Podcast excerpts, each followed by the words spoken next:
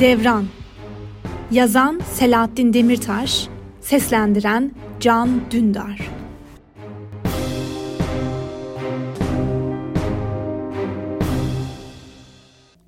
Taş ocağı. Aha senin ismin burada Ali amca dedi muhtar Halil ve yaşlı adamın imzasını rahat atabilmesi için kağıdı masanın üstünde ona doğru çevirdi. Köy kahvesinde toplanan köylülerin her biri teker teker imzalarını attılar dilekçenin altına. 63 imza tamamlanınca herkes sandalyelere oturdu yeniden. Muhtar Halil dilekçeyi havaya kaldırarak imzalar hep tamam arkadaşlar.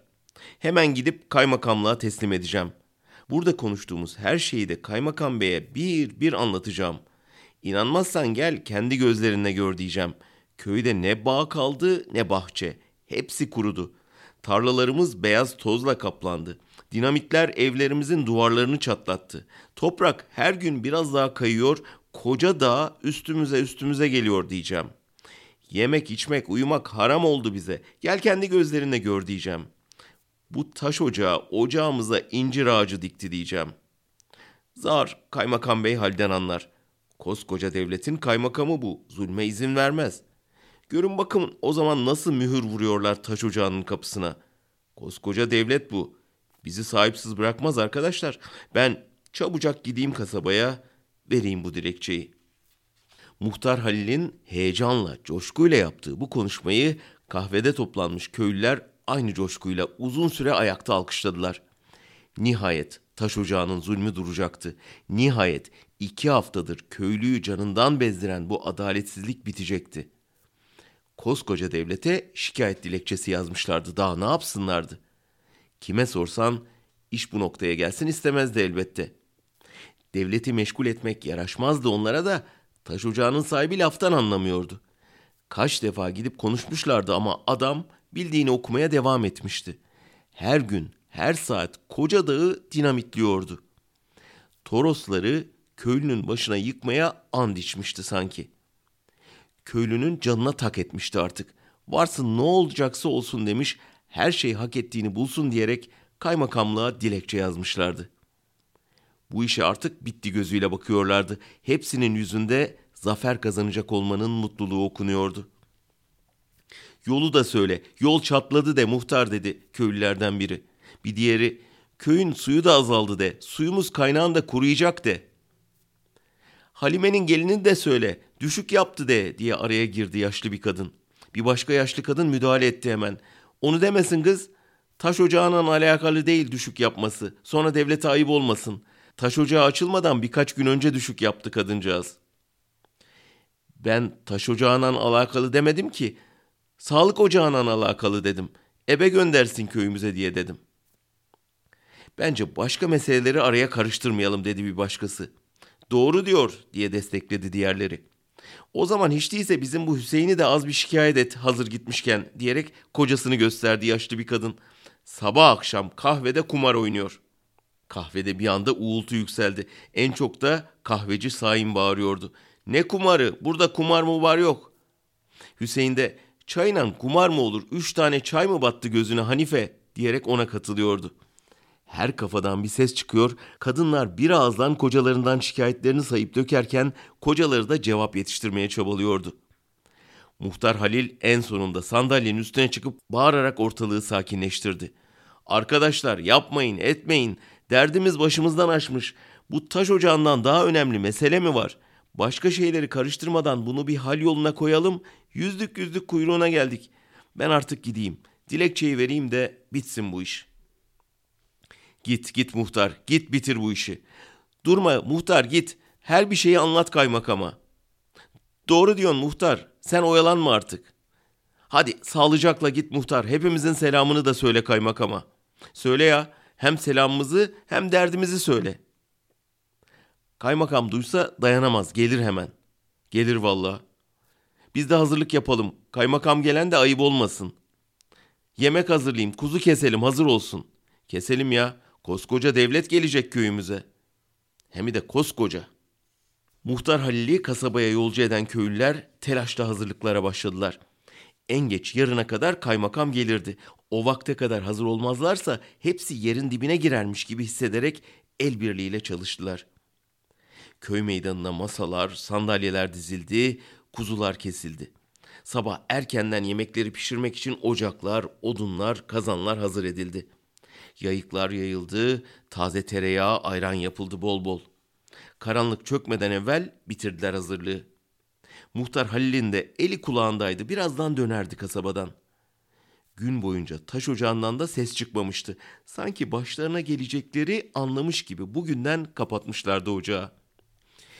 Köyün minibüsü tepenin arkasından göründüğünde hava kararmış, gün geceye dönmüştü.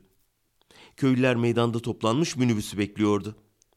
Minibüs gelip kalabalığın önünde durduğunda Muhtar Halil muzaffer bir komutan edasıyla ağır ağır arabadan indi. Yüzünden gurur, duruşundan mağrurluk akıyordu. Konuşmasına gerek bile yoktu. Köylü zaten anlamıştı her şeyi. Yine de hafif birkaç öksürükten sonra mareşal edasıyla konuşmaya başladı Muhtar Halil.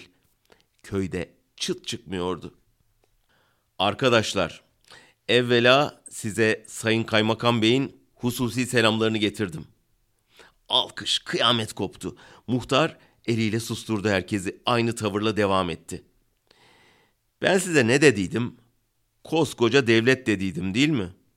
Evet. Koskoca devlet tabii.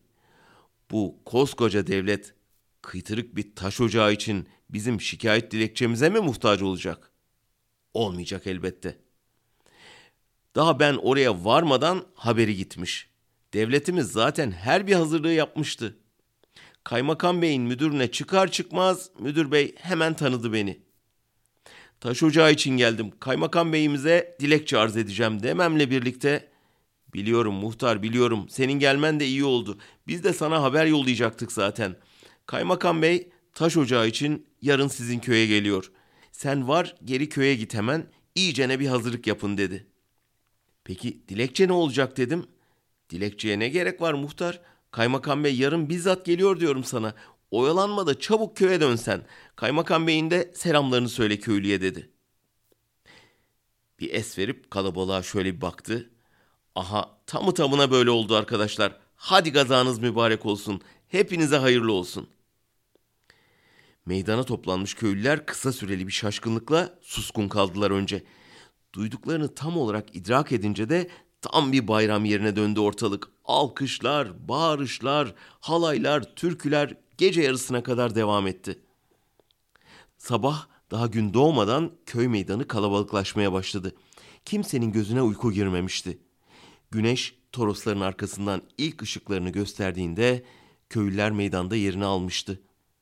Kazanların dibine odunlar sürüldü, ateşler yakıldı, çuval çuval pirinç döküldü, etler tencerelerle istiflendi. Gençler habire odun taşıyor, kadınların kimi tencerelerin başında tahta kepçelerle yemekleri karıştırıyor, kimi sacın üzerinde ekmek pişiriyor, kimi yayık yayıyordu.''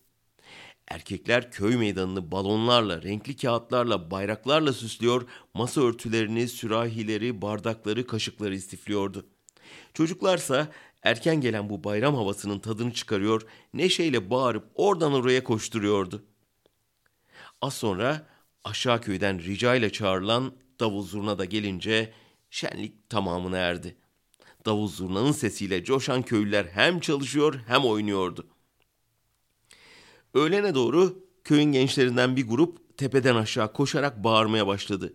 Geliyor, geliyor, vallaha da geliyor, billaha da geliyor. Muhtar Halil ne yapacağını biliyordu. Hemen kontrolü eline aldı. Davul zurnayı susturup köyün erkeklerini tek sıra hizaya soktu. Kaymakam Bey inince kimin ne yapacağını hızlıca hatırlattı. Heyecandan titremeyen yoktu neredeyse ama hiçbiri Muhtar Halil kadar heyecanlı değildi telaşla oradan oraya koşturuyordu. Nihayet kaymakamın makam arabası tepeyi dönüp görününce alkış koptu. Muhtar Halil susturdu herkesi. Şimdi değil, şimdi değil, iyice yaklaşınca dedi. Ben size işaret verinceye kadar düzeni bozmayın diye ekledi heyecanla. Kaymakamın arabası köy meydanına yaklaşınca yolun kenarında durdu. Önden biri inip onlara doğru yaklaşınca bunun müdür olduğunu anladı muhtar Halil. O da koşar adım hareketlendi. Birbirlerine yetiştiklerinde müdür nefes nefese Kaymakam bey ben şimdi arabadan inmeyeyim direkt taş ocağına çıkalım. İşimiz bitende köye geleyim köylü de hemen peşimizden taş ocağına çıksın diyor dedi. Muhtar bunu daha önce düşünememiş olmaktan duyduğu utançla tabii ya kaymakam bey doğru düşünmüş biz akıl edemedik önce işimizi bitirelim sonra yemek yeriz değil mi ya köylüyle varıyoruz dedi. Muhtar Halil merak içinde bekleyen köylüye doğru koşarken müdür de ceketinin önünü ilikleyip arabaya döndü. Muhtar köylüye hızlıca anlattı olup biteni.